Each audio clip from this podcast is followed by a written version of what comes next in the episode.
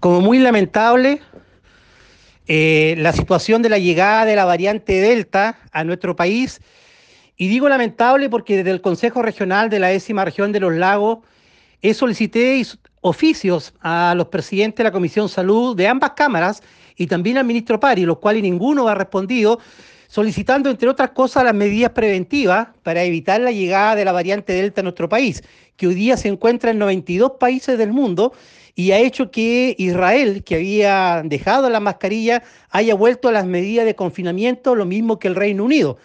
Esa es la variante más peligrosa por cuanto tiene un altísimo porcentaje de transmisibilidad, eh, lo cual también va asociado a que las vacunas, eh, aun cuando están completas con las dos dosis, eh, el efecto no es tan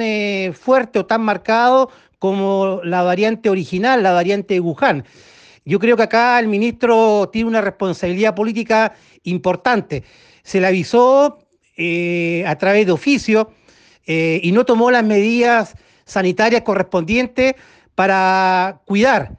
el estado sanitario de las personas y de las familias de nuestro país. Creo que el ministro de Salud hoy día quedó absolutamente al debe y a mi juicio con la llegada de la variante Delta y no cerrar la frontera como era lo que correspondía, considerando la peligrosidad de esta variante, creo que tiene una responsabilidad política que debe asumir. Hoy día eh, es una situación muy compleja con la llegada de Estados Unidos de esta variante a nuestro país y el ministro algo tiene que decir. Eh, estaba avisado producto de los oficios que salieron del Consejo Regional y creo que pecó de negligencia sanitaria con todos los chilenos a no responder y no acatar, aun cuando por diferentes redes sociales se le indicaba que los aeropuertos debiesen estar cerrados. Una vez más, el ministro se equivocó el pase de vacaciones, el pase movilidad y ahora el no haber cerrado las vacaciones. El ministro hoy día está de más en el ministerio.